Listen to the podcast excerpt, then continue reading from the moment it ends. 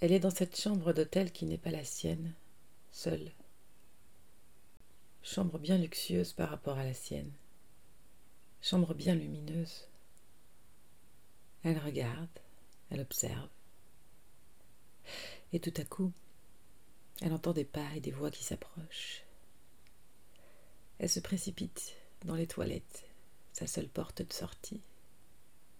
Elle reste là, croisant les doigts, pour que ces deux voix qui viennent d'entrer dans cette pièce ressortent sans passer par la case toilette. Puis elle entend des pas qui se dirigent vers elle. Alors elle tourne le loquet.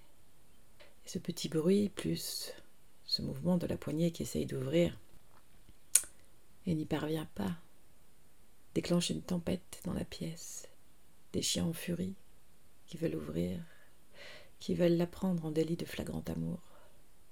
Elle est acculée, et comme toujours, quand elle est acculée, elle ne renonce pas, jamais. Alors elle regarde autour d'elle.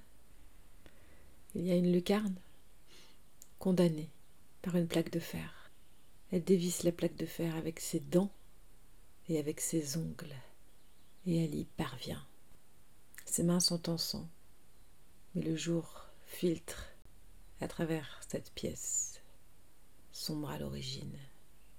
Elle s'imagine en train de monter sur les toilettes et de se glisser dans cette lucarne au mur tellement épais. Va falloir qu'elle fasse le serpent. Elle ne sait pas ce qu'il attend de l'autre côté. Un grand trou béant avec du vide, ou bien la possibilité de se récupérer et de disparaître. Mais ce n'est pas ainsi que les choses se passent. Car de l'autre côté, les chiens en furie sont passés au marteau et sont en train de détruire la poignée afin de pouvoir remettre cet oiseau en cage. Le face-à-face est gênant. Eux sont dans l'ego de leur colère et le plaisir aveugle de pouvoir rabaisser leur proie et de lui faire sentir qu'elle est coupable. Coupable de donner de l'amour à quelqu'un qui est incapable de le recevoir, et coupable de ne pas voir l'amour qu'un autre s'évertue à lui donner. Celui qui ne sait, qui ne veut recevoir, ne la regarde pas dans les yeux et passe son chemin.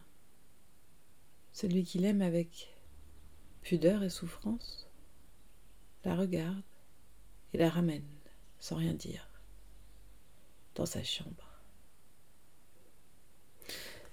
Elle se repasse alors la scène et elle se rend compte que de s'évertuer à donner de l'amour à quelqu'un qui ne peut pas, qui ne veut pas le recevoir, c'est se contempler dans les brisures de son propre miroir, c'est s'enfermer dans sa propre cage, dans les latrines de son être.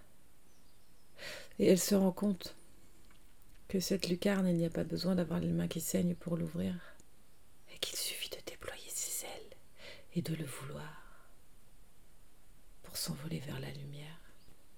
Mais avant de s'envoler, elle dit au revoir à celui qui l'aimait, qui vient la chercher, et qui de ses deux mains lui attrape les deux siennes, les englobe, les enveloppe. Elle les laisse faire. Son cœur suinte des larmes, et elle lui dit Désolé, pardon, merci, je t'aime. Et puis elle s'envole vers la lumière, vers un miroir où les brisures coupantes sont désormais des cicatrices plus douces dans lesquelles elle peut se regarder avec plus d'indulgence et plus d'amour pour elle-même.